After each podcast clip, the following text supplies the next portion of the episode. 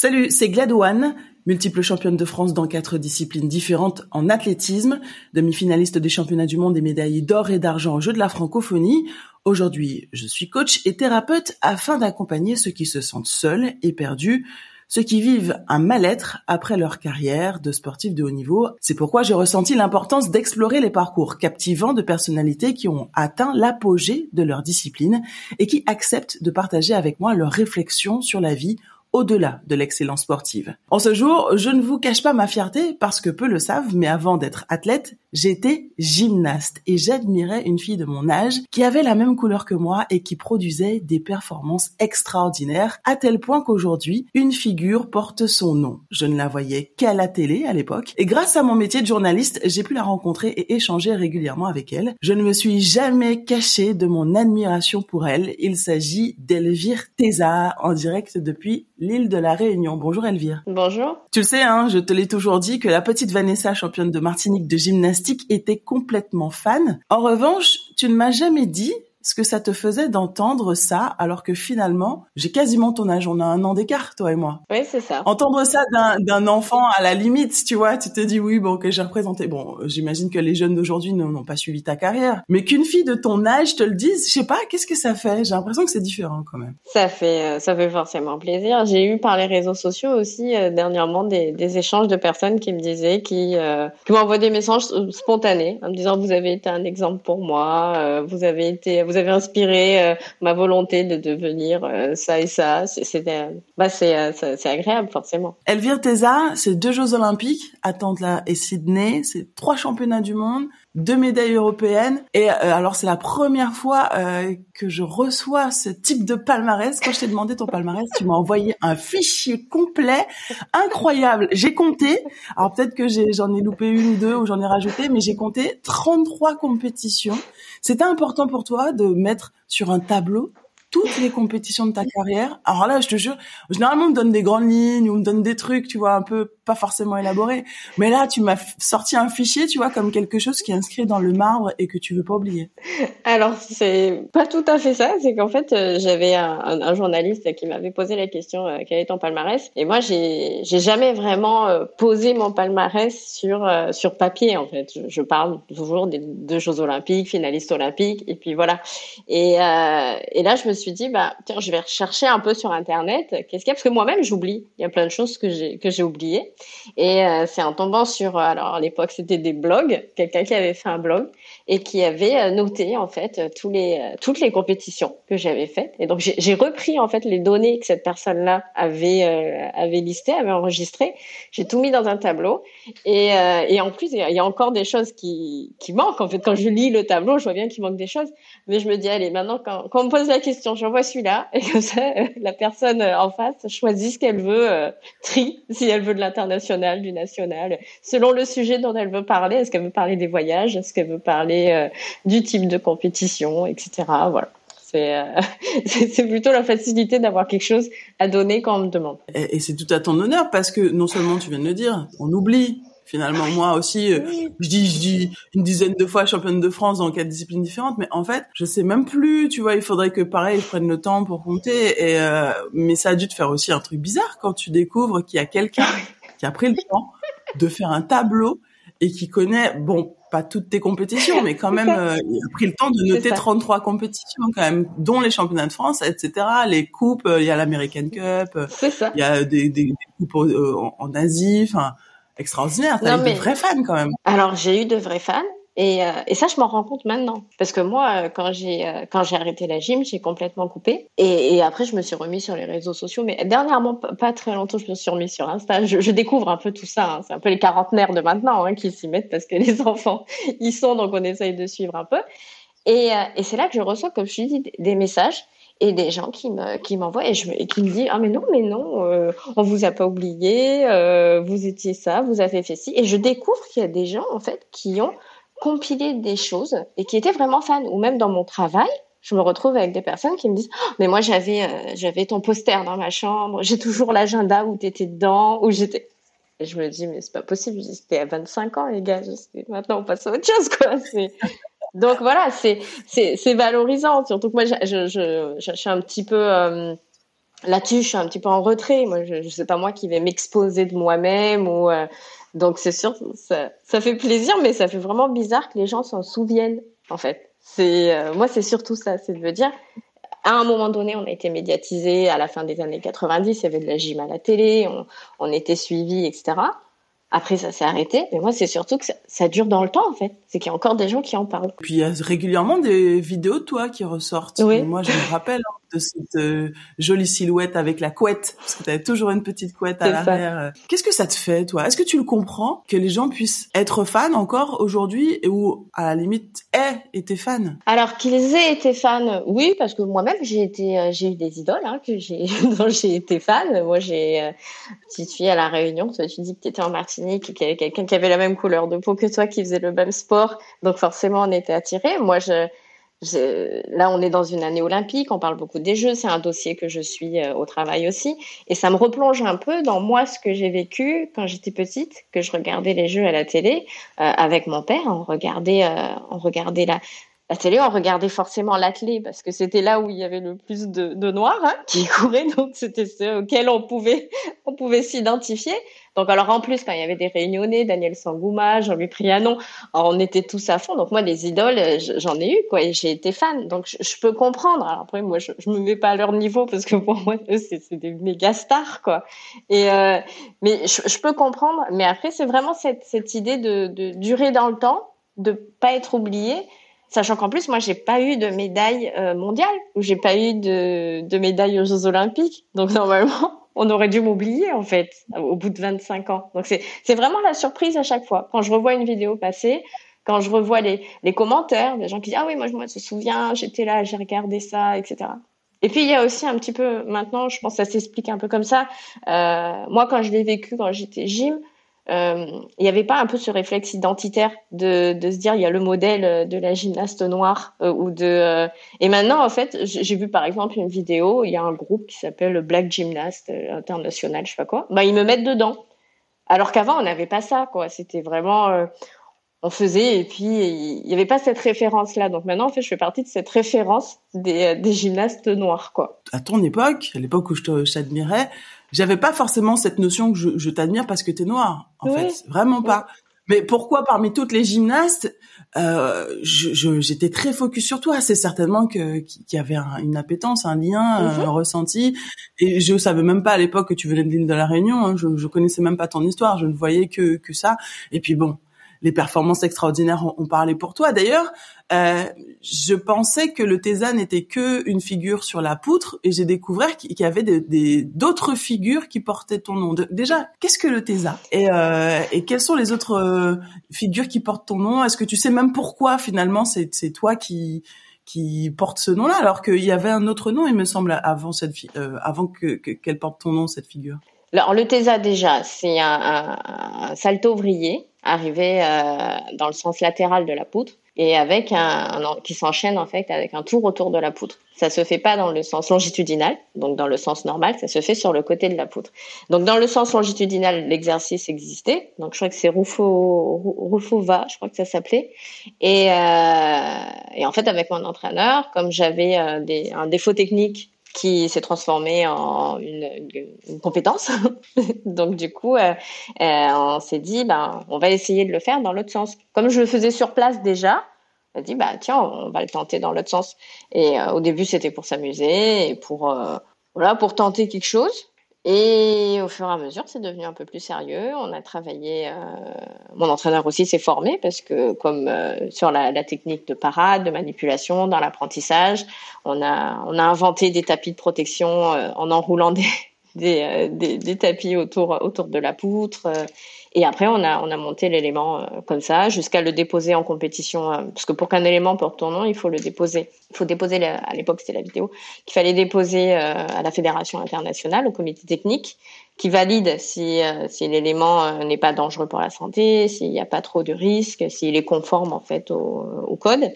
Et, et ensuite, il donne une valeur à, cet élément-là, puisque les éléments sont classifiés dans le code de pointage, et il faut le réussir en compétition officielle, championnat du monde ou, Jeux olympiques. Et à partir de ce moment-là, il prend, il prend le nom.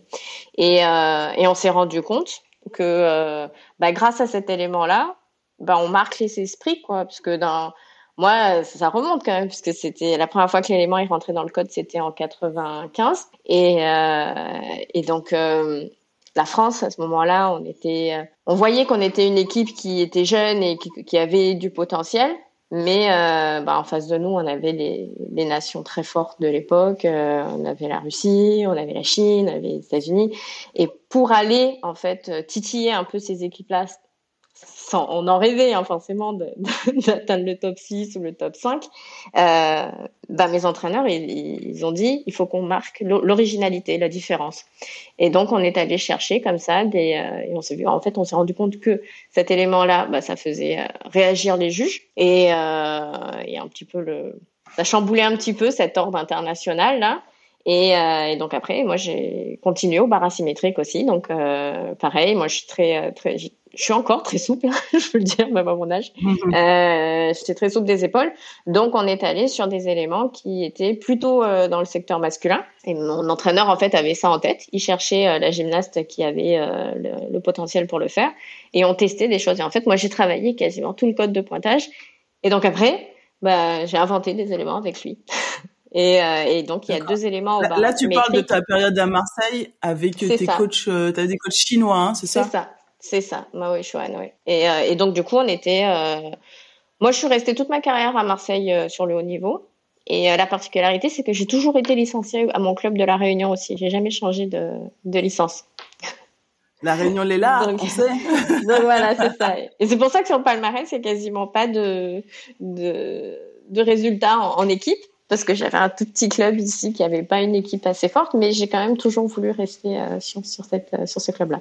Donc voilà, la, parenthèse sur les, euh, sur les éléments que j'ai déposés dans le code de pointage et qui ont toujours mon, nom, parce que les éléments, ils ils sortent en fait du code. Ils peuvent sortir s'ils sont pas assez faits, et pour l'instant, ils y sont encore. Je t'ai présenté à travers ton palmarès. Je trouve cette présentation totalement insuffisante. Donc j'aurais bien aimé que tu me parles, toi, de la manière dont tu as vécu ton parcours sportif. Comment tu as, pourquoi la gym, comment tu as débuté, et puis euh, voilà, fais-moi tout le déroulé jusqu'à euh, aujourd'hui, enfin globalement jusqu'à ce que tu décides de, prendre ta retraite. Euh, alors pourquoi la gym? Parce que, alors comme je disais, on regardait beaucoup le sport à la télé avec avec mon père, qui était vraiment quelqu'un qui était fan fan de la représentation en général des euh, des, euh, des, des, des, noirs, des, des réunionnais. De, donc, il, voulait vraiment nous, nous inculquer ça. Et, euh, et au jeu, il y a aussi, donc on regardait, c'était Séoul, les jeux de Séoul. J'ai découvert la gym par les jeux de Séoul. Euh, compétition, rivalité entre une roumaine et, et, et une russe. Et, et, en fait, suite à ça, j'ai commencé la grande grande époque de la gym hein. c'était presque un c'était presque un, une série j'ai envie de dire. Tu vois tu suivais le truc pour savoir mais alors qui va gagner le prochain épisode? C'est ça parce qu'en plus avec euh, quand on remet ça dans l'époque de l'instabilité politique de, du moment le l'URSS qui était en train de chuter etc c'est vrai que quand on le replace dans le contexte c'était vraiment quand c'était quand même passionnant.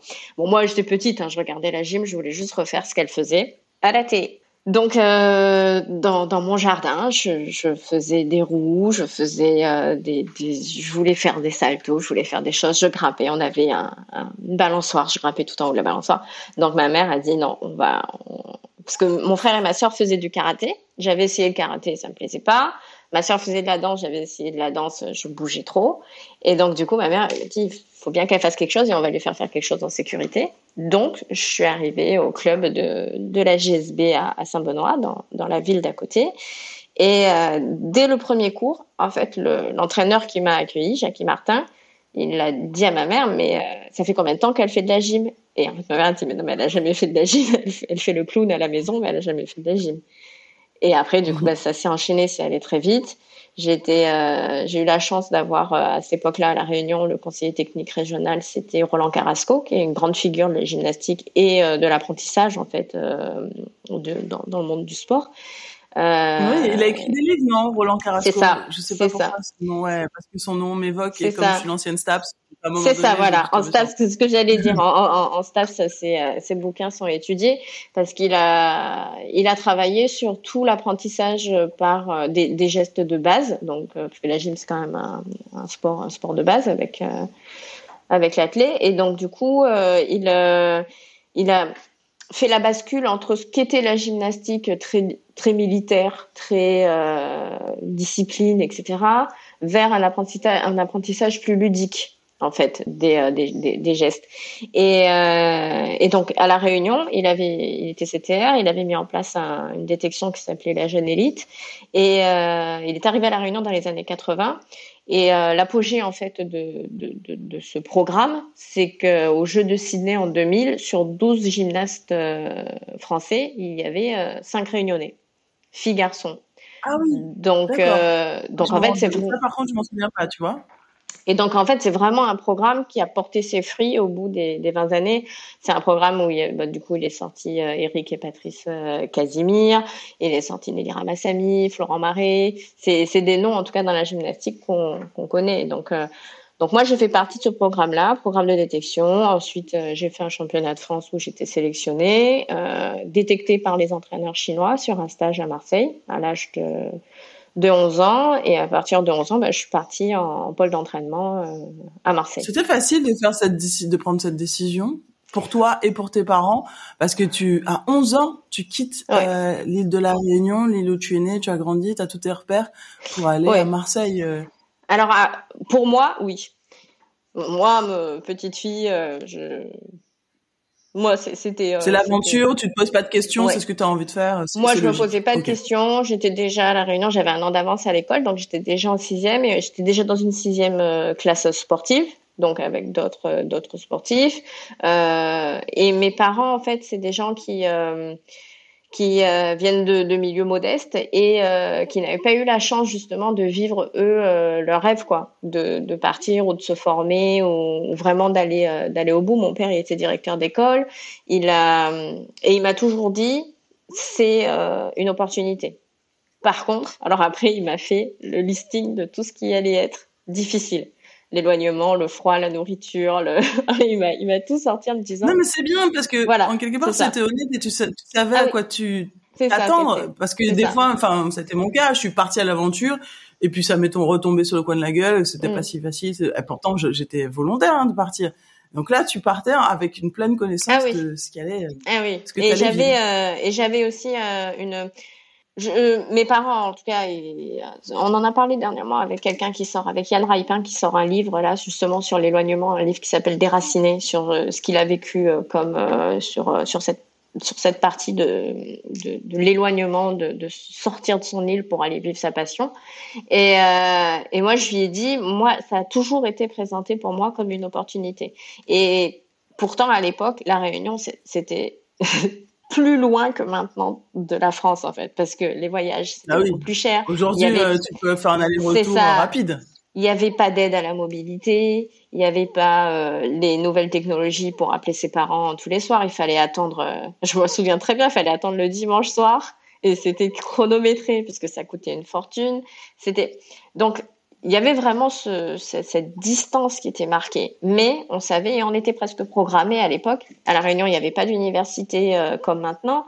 Les enfants en fait étaient éduqués à ce qu'à un moment donné, si tu veux euh, vivre un peu ta passion, euh, te former, faire tes études, partir. Ma sœur avait 17 ans, était déjà partie, était déjà installée à Lyon pour euh, pour ses études. Mon frère, euh, il allait aussi partir euh, pour faire ses études à Toulouse. Donc en fait, moi, je suis partie, mais plus tôt. C'était d'accord et donc voilà. Oui, Et pour c'était mes pas parents, la première fois que, que tu évoquais le sujet de partir. Ça, tu avais déjà des grands frères et grandes sœurs qui étaient déjà partis, donc c'était, oui, c'était une continuité. C'est ça, c'était quelque chose qui faisait partie un petit peu de la trajectoire de formation, pas forcément pour aller vivre après en France, mais au moins pour faire ses études et, euh, et se former. Et donc, euh, donc pour moi, c'était, euh, en plus, j'allais faire de la gym. On, on, on- t'a- T'aimes faire de la gym, t'as 11 ans et on te dit, tu vas aller dans un endroit où tu vas faire de la gym avec les meilleurs gymnastes de France et tu vas faire ça toute la journée. Alors, oui, bien sûr, bien sûr que j'y vais. Mais pour mes parents, c'était, pour mes parents, c'était plus compliqué parce que bah, ils ont quand même eu, il y a eu une personne, je crois, du pôle qui était venue pour les rencontrer, pour leur expliquer le système des familles d'accueil. Euh, mon père était intransigeant et ça jusqu'à la fin de ma carrière euh, sur le parcours scolaire. Donc euh, il fallait que ça soit hyper euh, hyper cadré. Est-ce que et ça l'était. Donc euh, ils ont eu quand même des réflexions parce que la la société réunionnaise de l'époque, elle était c'est pas celle de maintenant, hein, sur laisser partir son enfant comme ça. Ma mère, elle s'est quand même pris quelques réflexions en disant elle est trop jeune, vous faites n'importe quoi. C'était pas, c'était pas simple pour eux. Je sais que c'était beaucoup moins simple pour eux que ça l'a été pour moi. Et sur le plan affectif, moi j'étais entourée, j'étais, bah tu le sais, on est pris dans le quotidien quoi. On, on s'entraîne, on se, on se lève, on va faire euh, les cours, on, on fait les soins, on se couche, et puis le temps passe comme ça. Ma mère, elle, voyait ses enfants partir euh, au fur et à mesure. Donc euh, les Noëls tout seuls pour elle, c'était c'était pas pas facile quoi. Mais euh, mais après voilà, ça se fait. C'était pour moi c'était très dur au tout début l'adaptation, surtout à la charge. Bah justement, parlons de ton arrivée à Marseille. Est-ce que tu arrives dans une famille d'accueil? C'est la particularité des gyms. Hein. Nous, en mm. athlète, quand tu pars, c'est que tu es quasiment proche de la majorité. Donc, soit tu vas dans un crêpe, soit tu vas dans, dans un, un hébergement étudiant. Les gyms, vous euh, partez dans une famille d'accueil. Mm. C'est un univers totalement opaque pour moi, inconnu. Comment ça se passe? T'arrives, tu, tu, c'est comment est choisie la famille? Euh, Comment tu es considérée Tu t'es sentie euh, comme une adoptée, comme une Conchita? Comment tu t'es sentie à l'arrivée dans, dans cette famille? Bah, Dans l'arrivée dans la famille d'accueil, déjà le choix, c'est forcément quelqu'un qui est en lien avec avec la structure. Donc pourquoi les familles d'accueil? Parce que le pôle de Marseille n'est pas rattaché euh, à un CREPS, était un, pôle indépendant en fait euh, hors CREPS, parce que le CREPS était à Aix-en-Provence et, euh, et qu'il n'y avait, pas d'internat. En fait, il n'y avait pas de logement. Mais même à l'âge de 11 ans, on met, on met les, les gyms en CREPS en internat. Moi, j'ai toujours l'impression qu'ils partent d'abord en famille d'accueil et puis après. non, parce que par exemple pour Antibes, je sais qu'ils étaient, ils étaient en, internat au CREPS, au CREPS d'Antibes crêpes du Fort Carré. Donc, euh, et puis c'est un petit peu plus âgé aussi des garçons. Même s'il y en a qui partent très tôt, oui, ça c'est un petit peu plus tard euh, que, que les filles. Donc les, euh, nous on arrive en famille d'accueil. Les familles d'accueil sont choisies parce qu'elles ont un lien avec la structure, soit elles ont une. Moi, ce qui s'est passé, c'est que la, la, la, fille de la famille d'accueil était gymnaste dans la structure d'entraînement euh, et euh, les parents, euh, c'était drôle parce que ça on me l'a dit après, mais on avait choisi cette famille d'accueil là parce que le papa était vietnamien et donc il mangeait du riz et qui faisait et que la maman était italienne et que euh, bah, ce mélange culturel, euh, j'allais forcément m'y retrouver. Bah, à la Réunion, c'est un, peu une réalité, quoi. Vous êtes une espèce de, c'est très cosmopolite. voilà, plutôt que, que d'être dans quelque chose d'un peu, d'un peu strict. Donc là, j'étais dans quelque, vraiment, alors déjà, pluriculturalité avec les pluricultures, euh, avec les, mes entraîneurs chinois aussi. Donc, euh, et dans cette famille d'accueil-là, on était deux, deux sportives, euh, deux, gymnastes, plus la, la, la, jeune fille de la famille. Euh, et il s'est trouvé qu'au tout début, c'était une fille qui après a arrêté, a arrêté la gym assez rapidement.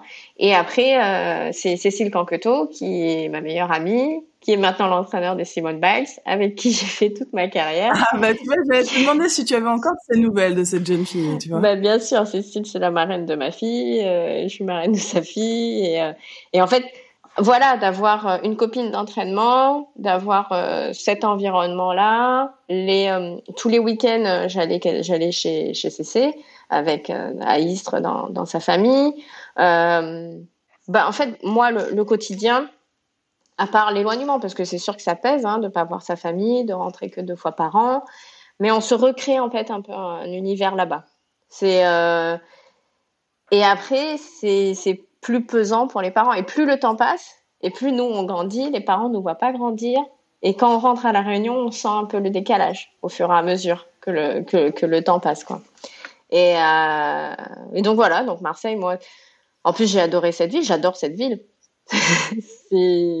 Parce que tu, tu y es resté euh, longtemps, hein moi, je t'ai bah, connu euh, plusieurs années plus tard. On était déjà adultes, on avait une trentaine d'années, et tu étais encore à Marseille. Je suis restée 25 ans à Marseille au total. Voilà. Donc euh, ça fait euh, c'est euh, bah, très très très grande partie de ma vie qui, qui est là-bas. Euh, encore bah, des amis qui sont là-bas. Et, et c'est vrai que d'être venue ici en 2017, ça a été très bien pour ma fille et pour pour ma famille parce que c'était important aussi que que ma fille puisse avoir aussi cet environnement-là, la Réunion qui est quand même particulier, c'est quand même un confort de vie qui est intéressant, mais euh, ça pèse quand même de plus euh, de plus être à Marseille. Ça m'a fait du bien là, de, de, repartir un peu en vacances euh, cet été, de revoir de revoir les amis, mais de revoir la ville aussi, parce que c'est une ville qui est peut-être que tous les Marseillais disent ça. Les couleurs, les odeurs, finalement tout ce qu'on dit de, de, notre île quand on est parti, c'est aussi un peu la même chose quand on quitte une ville dans laquelle on a vécu 25 ans. Et les gens, avec, et les Marseillais un accent, voilà, j'ai dire avec un accent hein, qui est qui est euh, reconnaissable euh, parmi tant d'autres, l'accent marseillais. Mm. À un moment donné, tu prends la décision d'arrêter ta carrière. Euh, c'est après l'année 2000, je crois. Oui, c'est ça. Pourquoi et comment c'est arrivé? Alors, euh, faut rembobiner un peu. Moi, je voulais. J'étais partie en France. C'était vraiment partir en France pour faire les Jeux parce que j'avais vu les Jeux à Séoul. Je voulais faire la même chose. Je voulais faire les jeux. Et, euh, donc, je, me sélectionne, je m'entraîne, etc. Et en 96 arrivent les Jeux d'Atlanta. Je suis sélectionnée, je suis dans l'équipe, la place n'est pas discutée. Sauf que en 96, je fais quatrième au championnat du monde au bar asymétrique. Ça reste un peu euh, ici. C'était à Porto Rico. Isa, en plus, je fais quatrième mais avec euh, avec la troisième note parce qu'il y en a deux qui sont ex aequo. donc du coup c'est c'est resté là et au jeu je fais euh, je fais neuvième je suis première remplaçante en finale et là je me dis et moi en fait j'avais prévu d'arrêter après les jeux parce que je voulais j'étais partie pour faire les jeux et après je voulais rentrer et en rentrant des jeux euh, ma mère elle me dit bon bah c'est bon elle était venue à Marseille et elle voulait préparer mes affaires pour que je rentre parce que moi la particularité de mes parents c'est que ils m'ont dit que c'est une opportunité euh, de partir, etc. Mais ils m'ont jamais poussé à le faire. Au contraire, ma mère, elle était plutôt du genre à dire, bah, c'est bon, maintenant, t'as fini, tu, tu, peux revenir. Donc, et là, la question, c'est, et là, et là, la question s'est posée avec, euh, avec mes entraîneurs qui ont dit, mais non, mais elle est super jeune. Elle elle a 15 ans. C'est dommage d'arrêter maintenant. Mon entraîneur, était comme moi, il l'avait là quand même, hein, la, finale olympique qui, qui, nous était passée vraiment sous le nez. Et, euh, et donc, du coup, j'ai dit à ma mère, non, mais je continue un an, un an, un an, un an, un an. Et on est arrivé jusqu'au jeu de 2000. Et là, j'ai dit vraiment, je, je, je suis fatiguée. Euh, j'avais passé mon bac. J'avais aussi vécu un drame familial puisque j'avais perdu mon père en 98. Donc euh, ça aussi, ça, m'avait posé la question est-ce qu'il faut que j'arrête? Est-ce qu'il faut que je continue? Est-ce qu'il faut euh, donc la gym à ce moment-là m'a tenu en fait puisque l'objectif des jeux était quand même euh, c'est ce qui m'a fait continuer et avancer. Et, en, en 2000, après, j'ai dit non, mais c'est bon, je, suis fatiguée, je vais arrêter. Et j'ai eu la chance, en fait, d'arrêter sur décision personnelle parce que, à un moment donné, j'étais fatiguée et aussi, il n'y avait pas tous ces, euh, ces avantages qu'ont maintenant les, les, sportifs sur euh, l'université, la possibilité de se, se former. En plus, j'étais à Marseille. À l'INSEP, il y avait des, des possibilités avec les écoles de kiné, avec des écoles de commerce, etc. Alors qu'à Marseille, euh, moi j'ai passé mon bac en 99 et après euh, je suis allée à la fac pendant un an, mais il n'y avait rien d'organisé vraiment. Je m'y retrouvais pas. Et donc après ma mère elle m'a dit ouais bah, la gym c'est bien, mais à un moment donné il va falloir penser à faire à se préparer à la vie quoi, à la vraie vie. Faire un et vrai boulot. Euh, voilà, c'est ça. Et à l'époque c'est vrai que voilà déjà d'avoir fait deux Jeux Olympiques pour une gymnaste c'était bien donc. Donc c'est ça après qui m'a, j'ai eu la chance, j'ai dit bah je ferai les jeux dans ma tête, je m'étais, je m'étais dit, je veux faire cette finale, peu importe ce qu'il arrivera, je veux rentrer dans cette finale olympique parce que c'est, il n'y avait pas eu de française en finale olympique avant. Et, euh, et donc voilà, donc après, moi, qualifié pour la finale à Sydney, je fais ma finale, je rentre, euh, je rentre à Marseille, et là, euh, et là, patatras quoi. Là, je me retrouve complètement perdue parce que je ne sais rien faire d'autre. encore plus les gyms. Voilà. Parce que vous, vous mangez gym, vous dormez gym, vous vivez gym, vous rêvez gym. Ah. Enfin, le rythme de vie d'une gym, c'est un peu comme la natation, quoi. C'est presque une, vie, en autarcie, le truc. Alors là, complètement en autarcie. Moi, pour le coup, j'étais complètement en autarcie. La chance encore que j'avais, c'était que jusqu'au bac, j'étais quand même scolarisée dans un lycée euh, public normal. On n'était pas euh, au CNED ou Et moi, c'est pour ça que quand j'ai été entraîneur, j'ai milité pour ça, pour que les filles restent euh, en, en, lycée et en collège, dans un établissement scolaire avec d'autres personnes, parce qu'on peut être complètement déconnecté. Moi, la dernière année euh, dans, dans, la préparation des Jeux, j'étais déconnectée de la, de la réalité, en fait, parce que je ne je voyais personne d'autre que des gyms. j'étais euh, ma meilleure amie CC avait arrêté la gym avant moi, donc je la voyais, euh, je la voyais quand même un peu moins. Euh, je vivais chez mes entraîneurs. Bon, ça, moi, j'ai euh, toujours adoré ça parce que autant ils étaient très stricts et très encadrants à l'entraînement, autant j'avais beaucoup de liberté quand j'étais chez eux. Et, mais je ne savais rien faire. Je, ne savais pas faire à manger. Je ne savais pas. Je ne savais rien de la vraie vie en fait, puisque tout était encadré. Je rêvais même pas de passer mon permis. J'étais. Euh... Et donc du coup, quand je suis arrivée à Marseille et qu'on m'a dit, bah, maintenant la gym, il n'y a plus de gym à faire mais qu'est-ce que je vais faire? Je vais aller à la fac. Bah c'est ça. Concrètement, concrètement, il se passe quoi? Parce que tu vis chez tes entraîneurs. Donc là, bon, euh, tu arrêtes la gym, donc tu vas pas rester chez tes, entraîneurs. Bah alors justement, moi, j'étais tellement bien chez eux que je suis restée chez eux. Et eux, ils m'ont dit, bah oui, il y a pas de problème. Bah, on, t'aime bien chez nous, euh, tu restes chez nous, d'accord. Tu peux rester chez ah, nous. C'est marrant. Et c'est et, euh, et c'est ma mère en fait qui qui m'a appelé un jour et qui me dit mais tu vas rester chez eux combien de temps? Et je dis bah je sais pas tant que Tant qu'ils veulent bien. Tant qu'ils veulent bien de moi. et elle m'a dit mais non mais il faut que tu les laisses tranquilles. Maintenant il faut que tu euh, faut que tu trouves quelque chose et on va on va chercher. Donc euh, je suis allée habiter avec euh, avec Alexandra Solaire qui était une super amie à moi qui était gymnaste aussi qui avait arrêté à, à ce moment-là. Et j'allais à la fac mais euh, c'était la solution de, de facilité en fait d'aller d'aller en stage. Je m'y faisais pas vraiment parce que alors c'était vraiment bizarre parce que j'avais un statut d'ancien sportif de haut niveau, mais je m'entraînais pas, je m'entraînais plus. Je, et, et, donc ça, ça passait pas du tout. J'arrivais pas à accrocher en fait avec les euh, avec les autres qui euh, qui me regardaient un peu avec des yeux comme ça et moi je savais pas trop pourquoi puisque je faisais plus rien. Donc euh, c'était vraiment une période très difficile et c'était c'était vraiment très très compliqué. Euh, j'ai beaucoup, beaucoup trop fait la fête, euh, mais c'était plus pour euh, avec tous les, les excès euh, qui va qui va avec. Et jusqu'au moment où ma mère est, est, venue physiquement à Marseille et, et elle m'a dit non, non, non là c'est. C'est quoi tous les excès qui vont avec? C'est-à-dire, c'est quoi? C'est la vie étudiante qui, Concrètement, c'est quoi? Alors, c'est pas la vie étudiante parce que justement, moi, je, je, je, je n'ai pas accroché à la fac en fait. J'ai essayé deux ans. Je parlais de la vie étudiante, mais, mais que festive à la limite. Je parlais même pas d'aller en cours là, mais il y a des étudiants. voilà, c'est ça. C'était festif, mais j'étais festif avec avec d'autres amis. C'était plutôt un. Alors ça, ça reste. Ouais, je, je peux en parler, mais en fait, moi, j'étais plutôt sur un groupe un peu de, de métalleux et de Marseille, un peu. Euh, Rock and roll. Un peu, un, un, peu, un peu à la marge en fait. C'était plutôt euh, à la marge. Ah, je t'imagine euh... pas du tout dans ce rôle-là. C'est fou. T'avais quoi Tu t'habilles en noir avec bah, les ouais. maquillages noirs et les traits ouais, très noirs. Ouais, ouais. Ah, Moi, je, ouais. je, suis rentrée de Sydney. Je suis rentrée de Sydney. Deux jours après, je suis allée me faire percer la langue. Et, euh, et après, ça a enchaîné comme ça. Et à un moment donné, ma mère, elle est arrivée et elle a dit non, stop, on arrête tout. Euh, on va. Heureusement que euh, avait placé un peu d'argent quand j'avais, j'avais eu des primes, etc. Donc j'ai pu, j'ai pu m'acheter un appartement sur Marseille.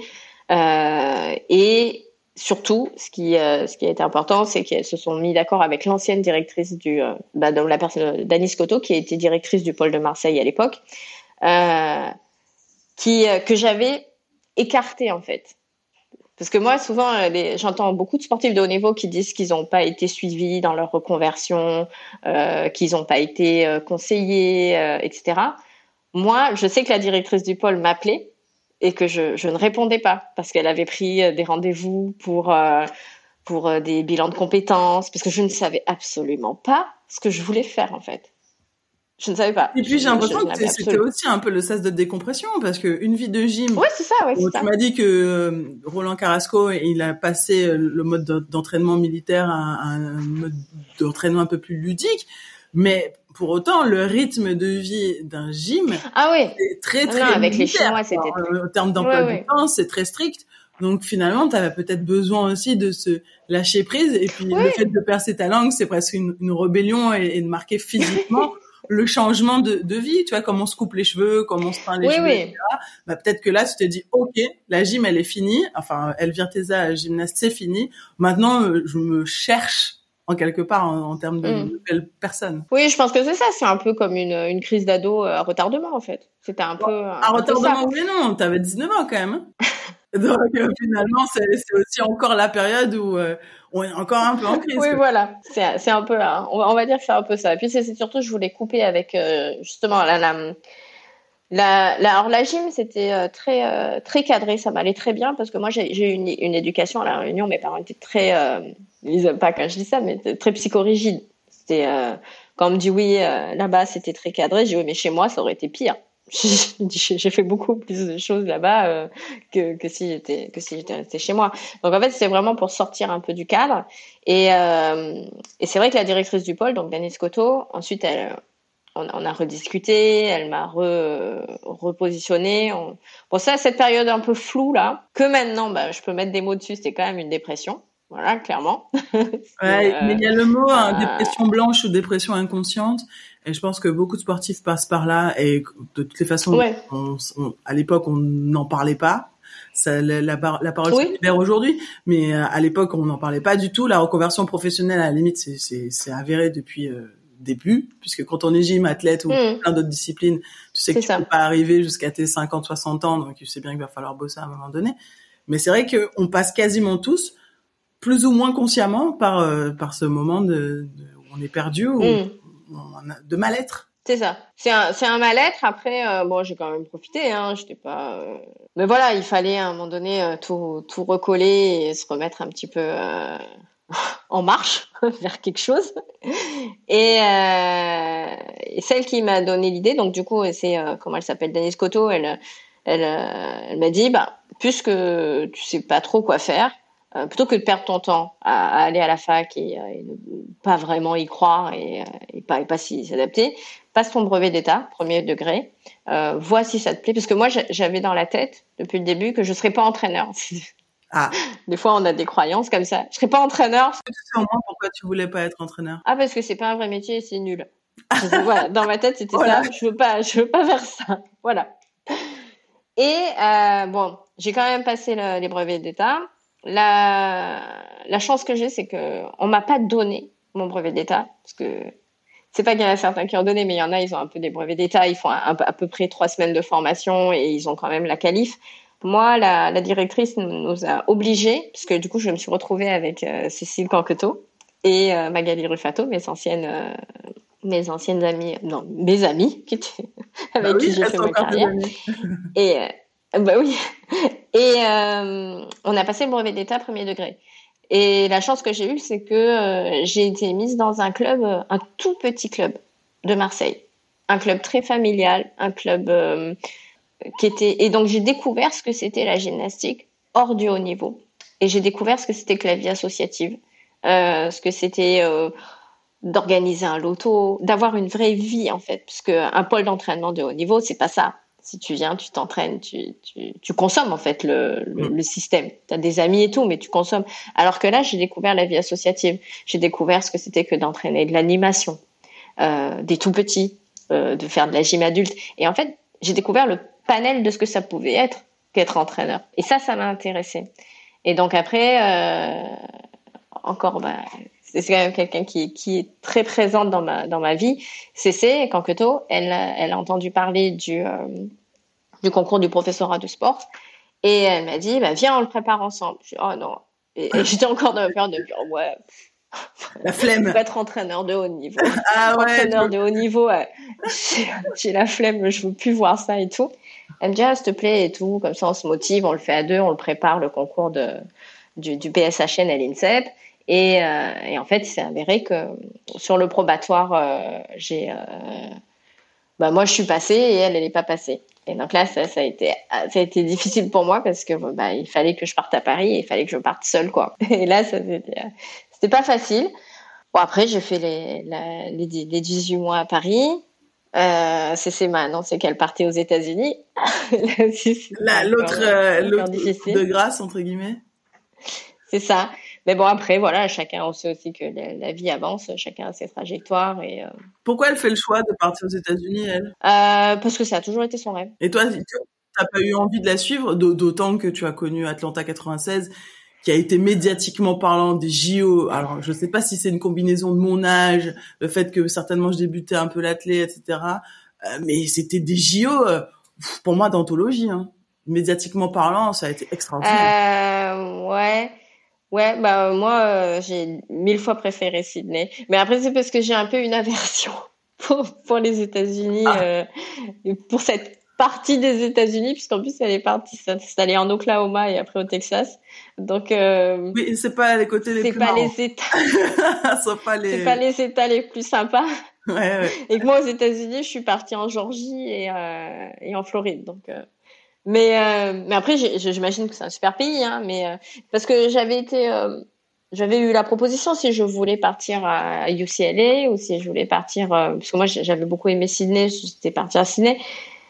Mais en fait, j'avais tellement été pas baladée, mais je m'étais déjà expatriée petite que je, je voulais plus quoi, je voulais me poser. Je voulais je voulais pas repartir reconstruire. Et et c'est ça a été difficile. Et c'est pour ça que le parcours qu'ils ont avec Laurent il est exceptionnel parce que les gens ils, voient maintenant que c'est les entraîneurs de Simone Biles c'est tout. Mais euh, moi j'en ai les frissons et tu vois ça me donne presque les larmes parce que euh, parce qu'au début c'est pas facile quoi pour eux quoi et, euh, et, et ils ont tenu le coup et voilà quoi et c'est vraiment extraordinaire ce qu'ils font là et, et donc voilà bah moi après professorat de sport je suis contente, j'ai le professorat, je retourne à Marseille. Et, euh... Mais après, je retourne sur mon pôle où je me suis entraînée. Donc là aussi, une posture, posture un peu. Euh... Bah, je, je... Les gens, ils n'avaient pas changé en fait. Ah oui. Et moi, par contre, j'avais changé de statut. C'est Elvire qui, qui change de statut, en effet. Voilà, c'est ça. Et donc, du coup, il a fallu bah, que je fasse petit à petit euh, ma place aussi en tant qu'assistant entraîneur, après entraîneur responsable à la poutre, et après, euh, au bout de dix ans, bah, j'étais euh, j'avais pris la responsabilité du responsable du projet de performance. C'est un grand terme pour pour dire juste que que quand il y a un problème, on t'appelle. Hein. C'est plutôt ça. J'aime bien le résumé. Et, euh, et, que, et que tu dois faire des résultats. Et après, bah, au bout de dix ans, on a fait le tour dans la même structure. Bah, faut passer à autre chose, quoi. Et passer à autre chose, c'était. Euh... C'était passer euh, passé en service. Donc du coup, suis d'abord passée euh, à la à la DRD JSCS. Donc c'était délégation euh, dans cette direction régionale et départementale euh, jeunesse et sport où j'ai travaillé euh, sur un dossier sur l'insertion par les métiers du sport. Et ensuite, bah, quand il y a eu la possibilité de quand il y a eu des postes qui se sont libérés à la Réunion, j'ai postulé avec mon, mon conjoint de l'époque, il avait aussi postulé sur un, un poste à la PJJ c'était le coup de poker de savoir si on allait tous les deux l'avoir et on l'a eu tous les deux. Après, il y a eu aussi euh, dans le, le, changement de vie aussi, il y a eu les, les attentats de 2015 qui m'ont quand même pas mal marqué, les euh, les élections de 2017 mmh. avec cette ambiance un peu qui ça a libéré une parole qui m'a pas forcément plu. Je voulais pas que ma fille vive un peu dans dans ce truc là.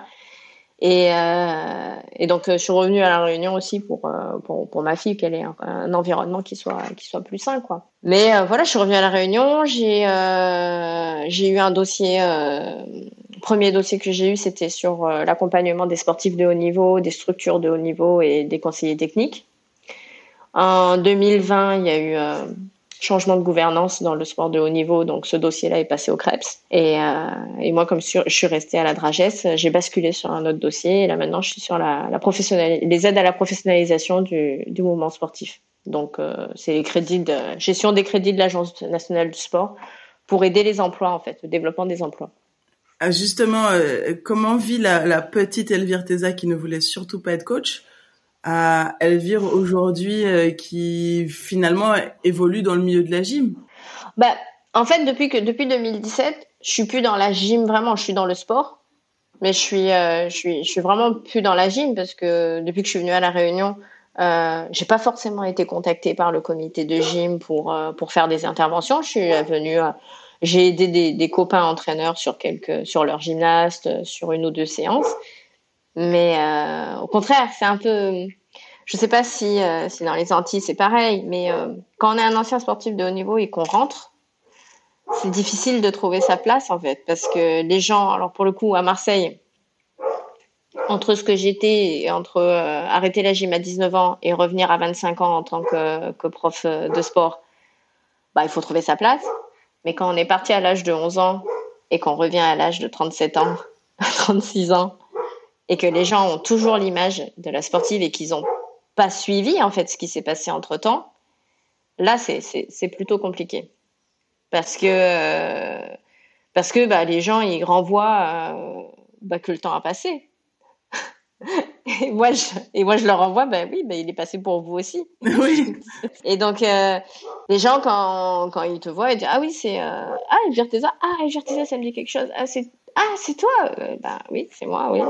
Et puis il y a ceux qui profitent que de l'aspect ancien sportif qui veulent chercher ça dans le monde politique, dans le monde, euh, voilà, c'est l'image quoi qu'ils vont chercher, bah, sans prendre en compte le fait qu'il y a aussi une expérience professionnelle euh, qui euh, qui s'est construite quoi tout au long de, de ces années-là quoi. Donc j'ai l'impression qu'il y a une petite déception sur ton retour à la Réunion quand même. Alors c'est pas c'est pas une déception parce que j'avais pas forcément d'attente. C'est bizarre parce que c'est une espèce de non anonymat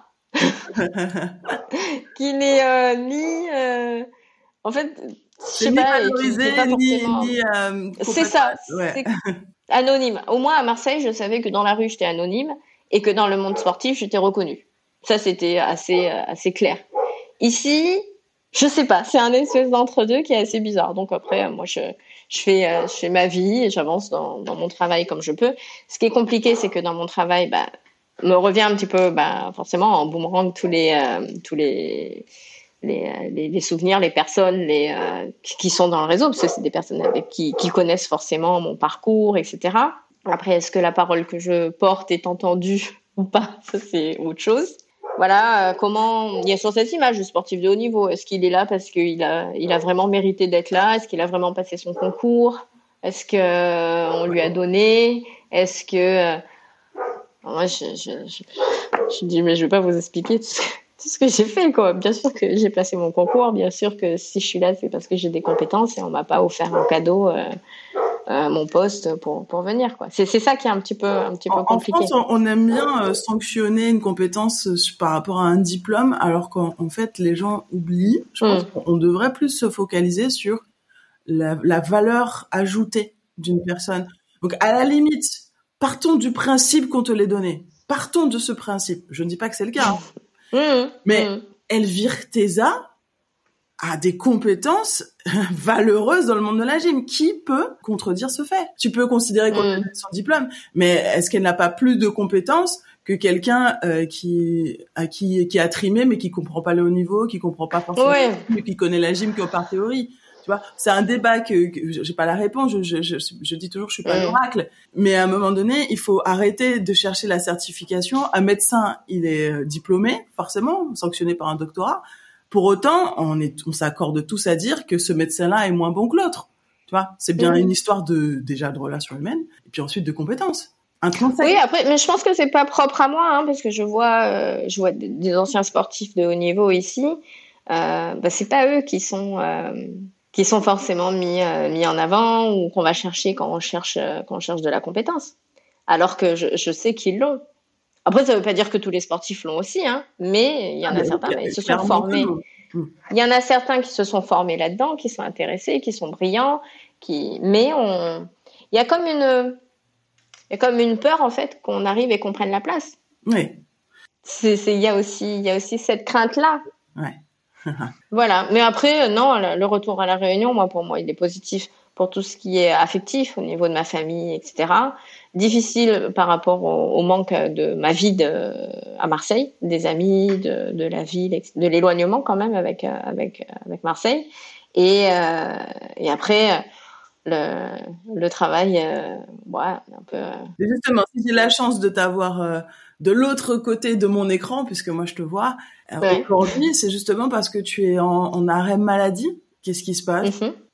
Bah un petit euh, petit burn-out parce que moi je suis quelqu'un qui euh, qui fait les choses à fond quand un peu trop à fond parfois, qui qui, qui s'investit beaucoup dans, dans le travail et dans, dans ce que je fais, et que là, bah, on arrive à un point où je suis un peu Le, le service dans lequel je travaille est un petit peu débordé euh, avec euh, toute l'actualité euh, sur sur le ministère des Sports qui est en ce moment, qui s'accumule avec l'approche des avec avec l'approche des Jeux, avec la grande cause nationale, avec des objectifs qui vont être augmentés et pas forcément de d'agents en plus quoi. Et comment tu vas? Donc à un moment donné, comment? Comment tu vas? Du coup, comment tu te sens?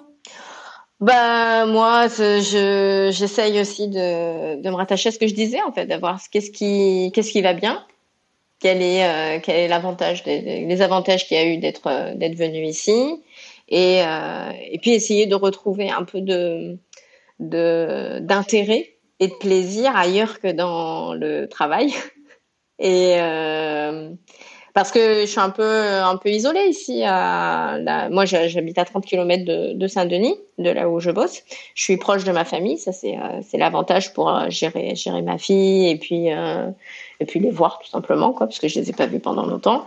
Mais après, sur la vie sociale, sur l'intégration vraiment, c'est c'est un peu plus compliqué. Donc là, j'ai démarré, je me suis remis à la danse l'année l'année dernière, donc ça permet de créer un un lien social et, puis, pour un lien social, voir autre chose. Et puis voilà, et puis moi-même quoi, pour euh, pour euh, pour le physique, pour euh, pour la tête, c'est c'est important. Et puis et puis voilà, on prend, je profite de ce temps-là pour pour essayer de me remettre aussi un peu en forme et de relancer la machine quand elle a été épuisée quoi. Mais quand je t'ai demandé, Mais, ton, j'ai posé une question avant qu'on enregistre le podcast sur l'arrêt de, enfin, ton arrêt maladie. Tu m'as dit qu'il y a un lien justement avec euh, le podcast du jour Quel est le lien entre les deux? Bah, Le lien, c'est ça, c'est de, de trouver sa place. De trouver sa place et de, de faire partie d'un groupe à nouveau, en fait. Parce que moi, c'est... Euh, voilà, sportif de haut niveau, j'ai été encadrée, j'étais euh, j'étais dans un groupe parce que la gym c'est un sport individuel mais qui s'entraîne avec un entraînement où le groupe est très fort et très important. J'ai toujours eu besoin de mes amis, j'ai j'ai comme on parlait de, de Cécé Canqueto, de Magali Rufato, ça c'est mes amis. Euh, même si on est chacune sur un continent différent, on reste, euh, on reste quand même assez, assez proches. Quand on se revoit, on est, on est toujours super contente. Et euh, et puis moi, on m'a parlé dernièrement de la dépression justement du, du sportif de haut niveau, du deuil qui, qui a à faire. Et moi, je pense que le vrai, euh, la vraie coupure, elle s'est passée en 2020 quand j'ai dû lâcher le, le dossier d'accompagnement des sportifs de haut niveau, euh, qui me permettait encore quand même de garder un peu un lien avec ce, ce milieu-là. Euh, ça a été quand même un, quelque chose de très difficile en fait.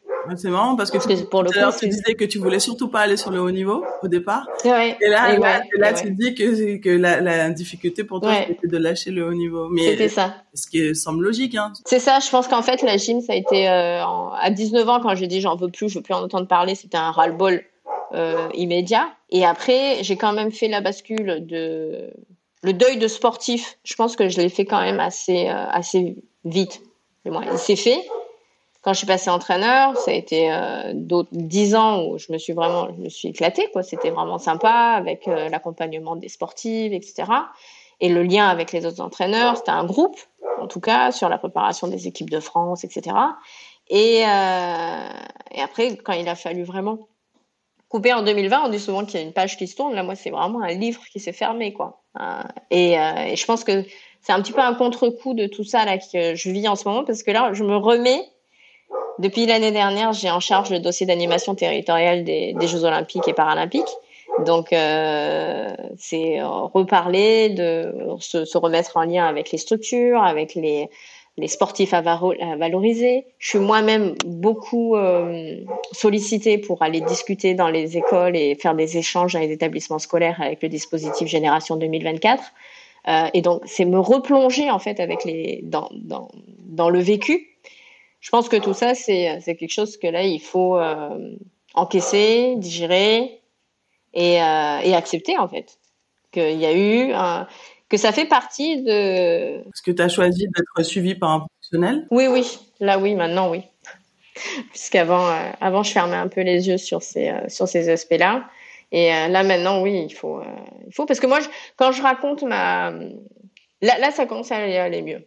Je sais pas si c'est aller mieux ou aller moins bien ou quoi que ce soit. Mais en tout cas, maintenant, c'est vrai que j'en parle un peu plus facilement. Mais quand, quand je parle de mon, de mon vécu de gymnaste, j'ai l'impression de raconter la vie de quelqu'un d'autre. Ouais. Parce que c'est tellement pas ce que je, c'était tellement une vie différente. Et que les gens, on en rigole avec, euh, avec Nelou Pop, qui est entraîneur euh, de, de l'équipe de France. Et euh, à chaque fois que je le vois, je lui dis, mais toi, tu es le seul qui me connaît sur tout, toute la trajectoire, en fait. Puisqu'il m'a connu gymnaste, il m'a connu entraîneur à Marseille, il me connaît euh, parce qu'il vient en vacances euh, ici et qu'on se voit. J'ai dit, toi, tu as, vraiment vu toute l'évolution. Et il y a peu de personnes, en fait, même ma propre famille, en fait, ne sait pas vraiment ce qui s'est passé la période là-bas. Euh, donc, c'est cet aspect-là, c'est difficile, c'est de retrouver un, groupe dans lequel on, puisse s'identifier, quoi. Et justement, 23 ans plus tard, parce qu'il s'agit de ça, hein, tu arrêtes en 2000, 2000 on est en 2023. Mhm. En 2000, c'est ça. 23 ans plus tard, qu'est-ce qui est encore douloureux? Alors, je sais pas, il n'y a pas de douleur. C'est pas, euh, je. Comment tu Contrairement à d'autres qui seraient. Alors moi, c'est c'est pas de la douleur, c'est plutôt plutôt une, une incompréhension en fait. C'est euh... moi j'ai été toujours une sportive. Alors là, on sort peut-être un peu du podcast et de. Ah entre le je sais pas si on est entre le psy ou le. Mais euh...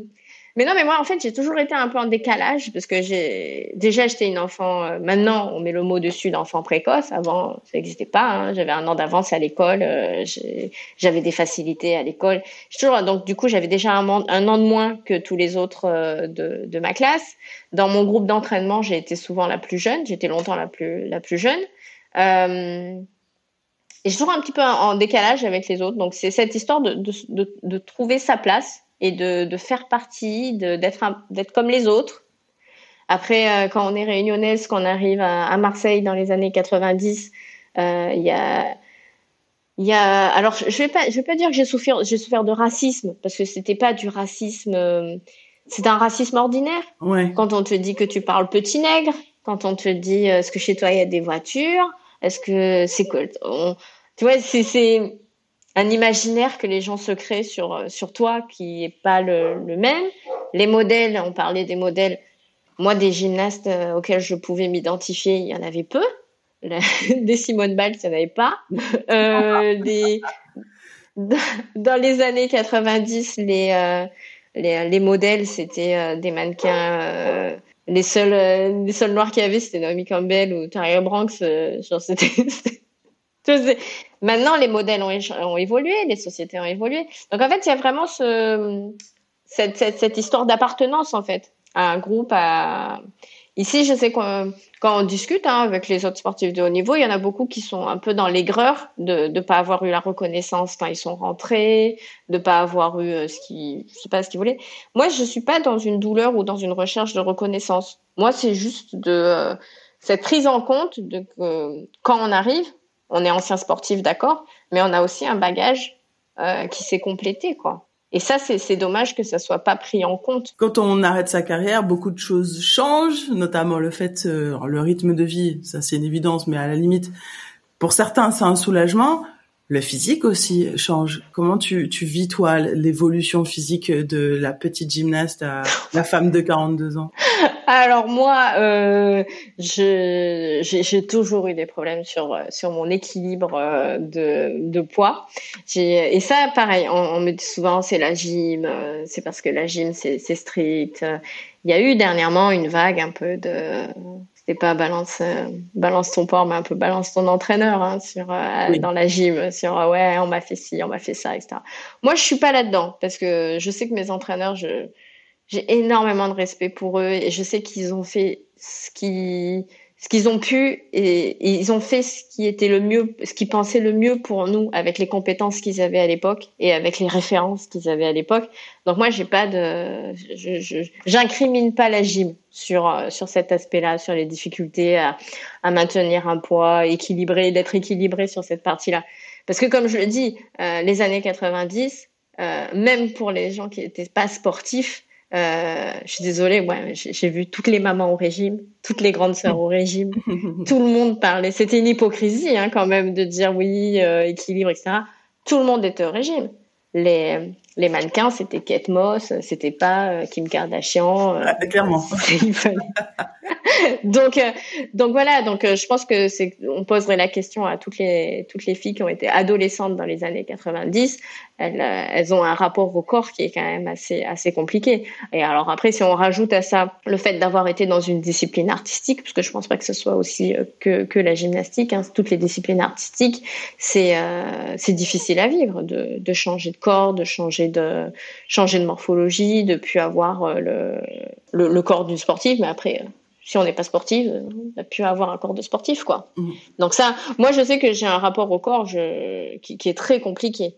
Et ça aussi, c'est des choses sur lesquelles on, travaille et qui avancent. Ça, ça va avec l'acceptation, en fait, de changer, euh, de, de changer de vie tout simplement quoi. Si on change de vie, on n'a plus la même le même physique, c'est normal. À l'époque, c'était déjà un souci pour toi le physique, tu te posais déjà la question du physique ou, c'est vraiment arrivé au fur et à mesure des années, au cours de ces 23 dernières années? Ah non, moi moi déjà quand j'étais sportive, on en revient toujours au même. La, gym, le modèle, euh, celle qui gagnait, c'était le modèle caucasien ou chinois quoi. Ouais. Donc euh, moi j'avais un modèle euh, Indo-Mozambique, excuse-moi, mais ça, ça correspondait pas ça correspondait pas au morphotype euh, qui était la, la référence, quoi. Donc il, donc il fallait, il fallait batailler pour être, euh, pour être toujours au top, pour être. Euh, moi, j'ai été sur sur la fin de carrière. C'était, ça aussi, c'était compliqué, quoi. C'est qu'il fallait, il y avait pas de. Maintenant, ça a beaucoup changé. Quand je vois le gabarit des gymnastes, mais c'est pas du tout le même, pas du tout. Mais parce que la société était pas la même. Les modèles, les, les disciplines artistiques elle se cale sur les sur les canons de beauté de la société du moment. Et, euh, et aussi la, la, discipline gym a énormément évolué au niveau euh, euh, physique dans le sens où aujourd'hui c'est encore plus les, les vrilles. Enfin, je, je, maîtrise beaucoup moins le, mm. les termes que toi. J'ai arrêté. Enfin, moi j'ai arrêté, je crois. J'avais 12 ans la gym, donc je dû faire peut-être 3-4 ans. Mais aujourd'hui c'est encore plus physique la gym. Il faut que les sauts soient spectaculaires. C'est devenu un show. C'était déjà un show. Non, c'est encore, euh, exacerbé. Ce qui a beaucoup changé, je trouve, quand je regarde la gym maintenant, c'est euh, l'ambiance. C'est euh, nous, on était encore dans cette gymnastique très, très militaire, pas militaire, mais très cadrée. Quand on regarde les photos des podiums, ça, me fait rire toujours quand je regarde les podiums. On fait des tronches, mais on fait la gueule, on est fatigué, on a les cernes jusque là, on est alors que là maintenant, on voit les filles, elles font leur, euh, elles font le show, elles rigolent, elles dansent, euh, elles font des. Mais nous, c'était carrément euh, pas possible, quoi. Après, on n'avait pas le même âge aussi. Ouais, là, c'est des femmes. Ouais, elles sont, elles sont plus âgées. L'âge de la retraite c'est repoussé. C'est ça. Et donc les, les, c'est pas du tout la même, la même chose. Le matériel a changé aussi. Donc, euh, on est sur des matériaux, des matériaux qui sont beaucoup plus euh, dynamiques, qui sont, sont plus adaptés pour la répétition, pour les réceptions. Nous, on était, c'était il y a, voilà, il y a, il y a 30 ans qui sont passés, quoi. Et ça, ça se voit. Mais vraiment, dans le, ce qui, ce qui est le plus marquant pour moi, c'est morphologiquement et sur euh, l'attitude, des, gymnastes. Nous, on était, euh, on parlait pas, on était, et là, on a vraiment des, filles qui sont hyper expressives. Je pense que les réseaux sociaux ont aussi bougé, ont aussi, euh, aussi leur rôle là-dessus, parce que nous, les, nos entraîneurs, craignaient les médias, craignaient la communication, craignaient un petit peu l'émulation qu'ils pouvaient avoir à côté, quoi, qui pouvait nous distraire. Alors que là, maintenant, c'est presque recherché. Aujourd'hui, ils en font une force, j'ai envie de dire. C'est un canal de communication et et puis on. Ouais, c'est ça. Même les, les sponsors. Les sponsors cherchent ça. Voilà, bien sûr. Voilà. Donc euh, du coup, comme comme on est sur une pratique où les gymnastes sont plus âgés, ben il faut qu'elles arrivent à avoir des sponsors pour avoir une activité professionnelle, quelque chose qui soit un peu lucratif. Et donc elles vont elles vont chercher ça. Alors que nous, on était plutôt dans surtout pas ça. Et pourtant, euh, tu, tu en parlais tout à l'heure, tu as quand même réussi à générer financièrement de quoi euh, acheter un appartement. Je me rendais pas compte que les gyms euh, étaient quand même euh, pouvaient gagner un certain, une certaine somme. Bah en fait, c'est parce qu'à l'époque, on avait la chance d'avoir France Télécom qui était le mécène de la fédération, donc avec un budget qui était assez assez conséquent sur l'accompagnement des, des sportifs. Si on d'ailleurs, il y avait même une compétition qui portait leur nom. Oui, c'est ça, ouais. Il y avait les internationaux, je crois que c'était France Télécom. Hein. Et euh, on avait, euh, il y avait un partenariat qui était fort aussi avec France Télévisions. Et on avait, moi j'ai eu la chance, ce qui a vraiment été le tournoi qui a fait que j'ai pu engendrer un peu quelques primes, c'était l'American Cup, qui était sponsorisé par Visa.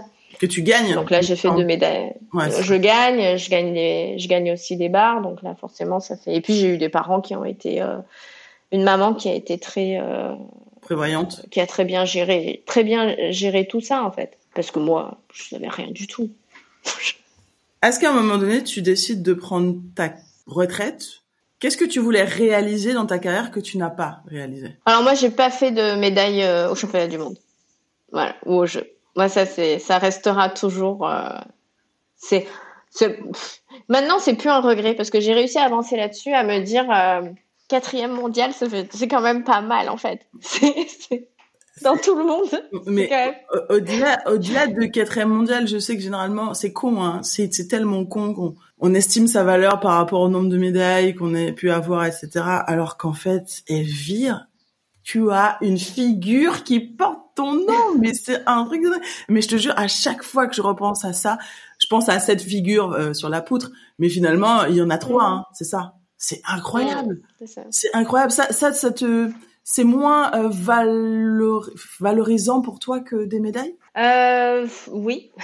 Mais alors pour moi, oui. Mais après, mais après, je me rends compte, c'est ce que je disais au tout début de, notre échange, c'est que je me rends compte que ça marque plus les gens. Ça a plus marqué les gens qu'une médaille au final. Ah ouais, pour moi. Puisque quand on parle de moi, ah ouais. on va me parler de ça.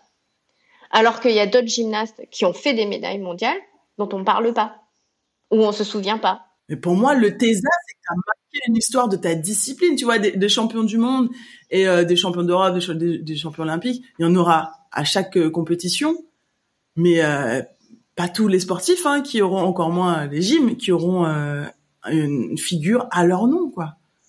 Pour moi, ça c'est mmh. historique. C'est c'est tout. ce sera toujours inscrit partout. Enfin, tu me diras les médailles aussi, ça sera inscrit, mais enfin, en tout cas, à mon sens, waouh, quoi. C'est limite bah, la grande classe, madame, quoi. Non, merci. Oui, bah après, euh, c'est c'est de ça qu'on s'en souvient. Mais moi, voilà, si on me pose la question de qu'est-ce que euh, qu'est-ce que je n'aurais pas fait que je voulais faire, c'est ça, c'est d'avoir une médiale. Mais après, on est un peu dans, je crois qu'on appelle ça l'effet euh, l'effet Mandela. C'est qu'il y a des gens, ils sont persuadés que j'ai fait une médaille mondiale parce qu'on a tellement parlé de moi que c'est forcément ça. Dans, dans leurs souvenirs. C'était mon cas. Je ne vais, pas te mentir, quand j'ai eu ton palmarès, je me suis dit, ah bon? J'ai regardé de, j'ai regardé plusieurs fois, tu vois, je me suis dit, mais t'as loupé. Non, non, mais t'as loupé un truc, c'est pas ça, ouais, c'est ça. C'est ça, c'est qu'on on associe le souvenir à l'émotion, donc on se dit, oui, bah, il y a dû avoir, je, je pense que je l'ai vu. Et on, bah, non, moi, je sais que non. Bah, après, on laisse planer le doute, hein, pour les gens qui, Est-ce que les gens qui savent pas. Tu une star de ta discipline. Euh, en France, oui, et je me rends compte maintenant qu'à l'étranger aussi. Ah ouais. Ouais, parce que t'es tagué encore, hein, sur les trucs, euh, euh, c'est ça. Il y a des comptes spécialisés gym, etc., qui ressortent des moments d'excellence ou des moments, qui, des faits marquants de, mm. de, de, la gym, et ils te ressortent régulièrement. Et puis là, on arrive dans l'année olympique. Donc généralement, quand on approche de l'année olympique, on te ressort encore plus souvent. Puis on te tag dessus. Donc euh, c'est vrai que là encore, tu te rends compte que que oui, c'est pas qu'à l'échelle nationale. Le truc, c'est à l'ampleur. Oui, euh, c'est ça. C'est plus d'avoir des messages internationaux, d'avoir des c'est là que je m'en rends compte euh, plus. Mais après, bon, je me dis, c'est tellement à part. Dans mon quotidien, ça n'a rien de. Ah oui, c'est épisodique. c'est pas du tout. Euh, voilà, c'est ça, c'est de temps en temps. Ça Là, avec sourire et puis la vie ça revient. Voilà. 23 ans plus tard, quel bilan tu veux tirer de cette après-carrière? Alors de l'après-carrière, euh, comme sur ma carrière de gym en fait, moi je me souviens surtout des moments de des, des rencontres des, des amitiés créées, des, euh, des personnes ressources. En fait, il y a des personnes, on se rend compte quand on fait le bilan qu'elles ont toujours été là dans les, euh, dans les moments euh, charnières, en fait. C'est elles qui ont conseillé, c'est elles qui étaient ici, c'est elles qui ont lancé l'idée. Les, moi, moi c'est surtout, surtout ça. Et puis, l'expérience accumulée dans différents domaines. Quand j'ai accepté de passer le concours de prof de sport, c'est m'a convaincu parce qu'elle m'a dit, mais tu sais qu'on peut faire beaucoup d'autres choses que d'être entraîneur quand on est prof de sport. Et, c'est vrai, parce que j'ai pu faire aussi bien l'entraînement de haut niveau que l'accompagnement de sportifs, que euh, travailler avec les associations, que et ça c'est et c'est ça que je dis que autant partir de la gym et euh, avec le savoir que j'avais le petit regret que je peux avoir, c'est ça, peut-être ne pas avoir pu transmettre mon savoir d'entraîneur, parce que j'avais quand même aussi du, du savoir d'entraîneur, j'ai toujours.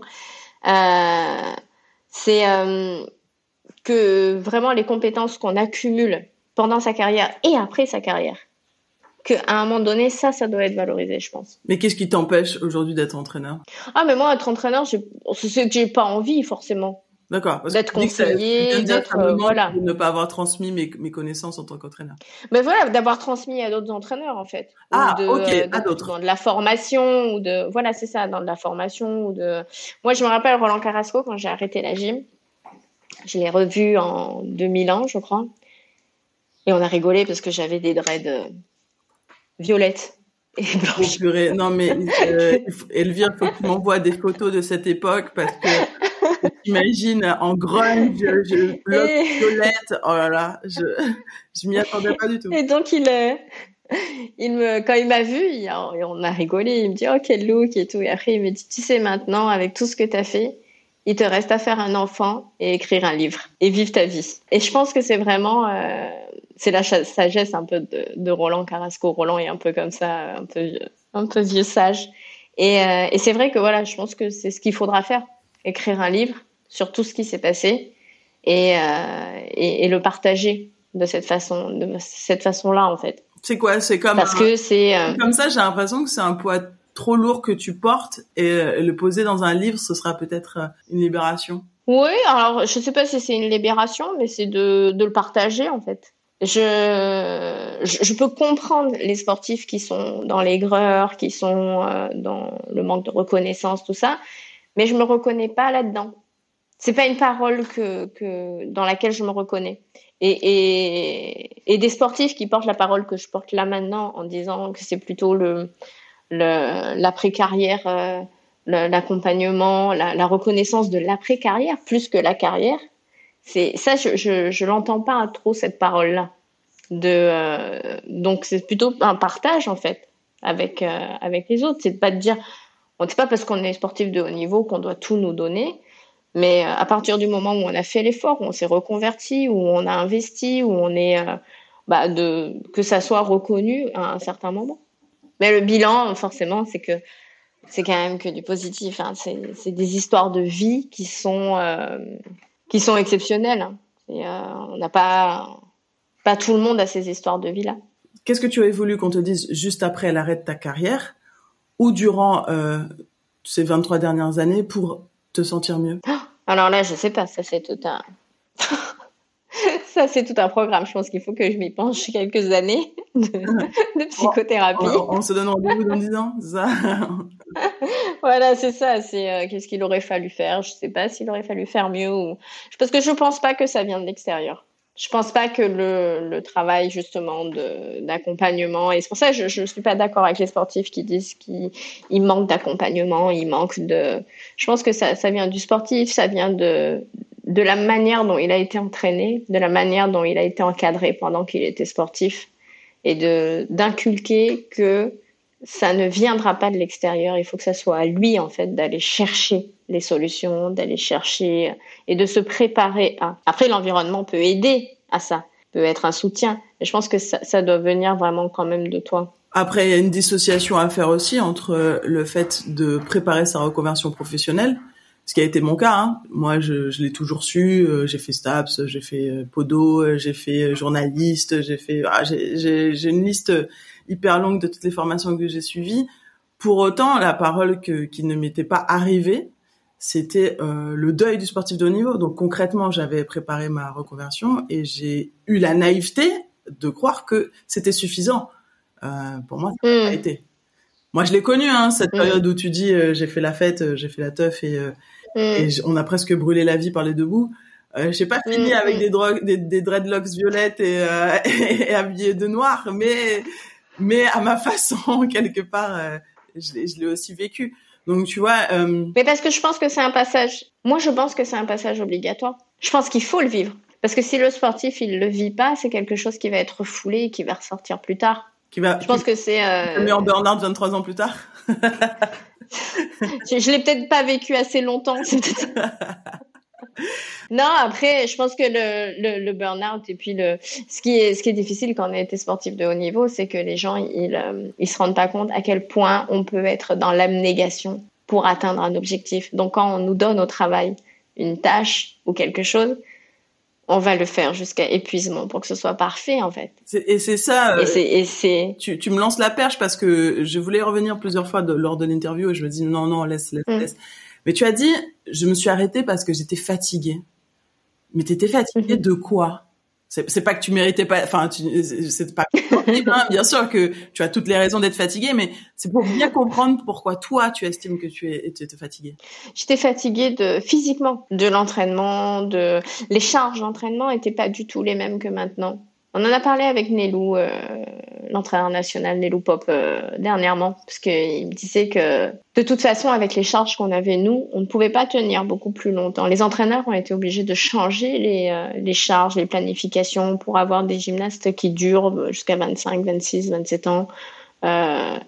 Parce que le corps, en fait, il tient pas. Il, il, on pas compte. C'est de la fatigue. C'est du... Euh, ou tous ceux, parce qu'il y a beaucoup de gens qui ne sont pas sportifs qui écoutent le podcast. Mm. Ça représente combien de temps, euh, combien d'heures, pas par semaine, mais dis-moi tes plages, tes plages horaires d'entraînement. Comme ça, on va peut-être mieux se rendre compte.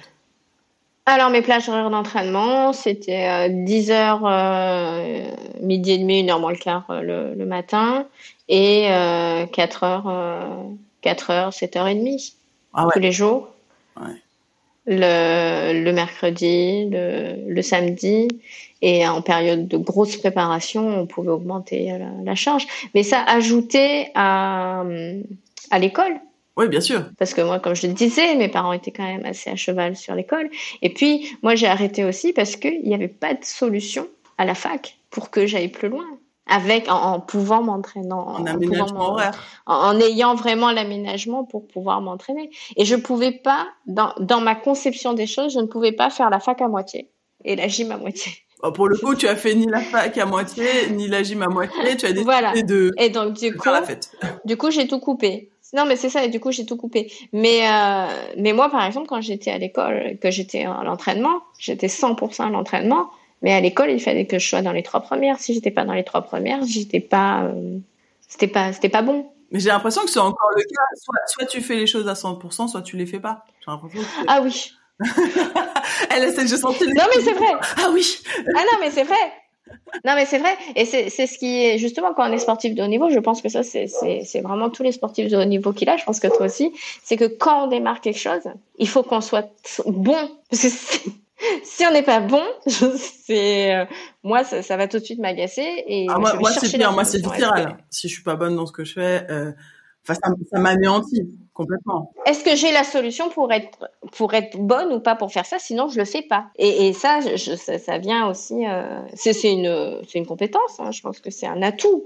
Mais ça peut aussi être euh, être handicapant. Du coup, pour trouver quelque chose, il faut d'abord commencer par ne pas y arriver. et ça, il faut l'accepter. Et quand on a été sportif de haut niveau, c'est difficile cette période-là d'accepter de pas être bon avant de, avant de performer. Être bon. Ah, vaste sujet, parce que finalement c'est tellement subjectif, être bon ou ne pas être bon. Avant de se quitter, bah oui. euh, Elvire, forcément, hein, 2024 arrive, on en a déjà parlé et puis tout le monde le sait, je veux dire, qui ne le sait pas. Qu'est-ce que tu dirais à tous ceux qui vont arrêter? Ou qui vont même arrêter? Après les jeux? Bah, il y en a, il y aura deux types. Hein. On oublie souvent, hein, mm. mais il y, a, il y, a ceux qui vont pas être qualifiés et qui vont devoir arrêter leur carrière oui, avant d'être oui. qualifiés et qui vont passer les jeux en France. En tout cas, même s'ils vont à l'autre bout du monde en tant que Français, ça va leur euh, exploser au visage. Et puis il y a ceux qui vont arrêter euh, après les Jeux Olympiques. Et les deux ne vont pas vivre euh, l'après-carrière de la même façon parce que la manière d'arrêter dépend, euh, enfin, ça. forcément sur l'après. C'est sûr. Et c'est pour ça que moi, à chaque fois qu'on parle de l'après-carrière, je précise que moi, j'ai décidé d'arrêter. J'ai eu la chance d'arrêter parce que j'ai décidé et non pas sur blessure ou sur contre-performance. Et euh, bah, moi, j'ai pas, j'ai pas de conseils. Euh, comme je disais à Nélou, j'ai pas de conseils. La mamie, elle a pas de conseils à donner aux aux petits jeunes. C'est à eux de, de vivre leur expérience et de et d'avancer. Les sociétés sont pas les mêmes, les, euh, les, les conditions, les accompagnements sont pas les mêmes.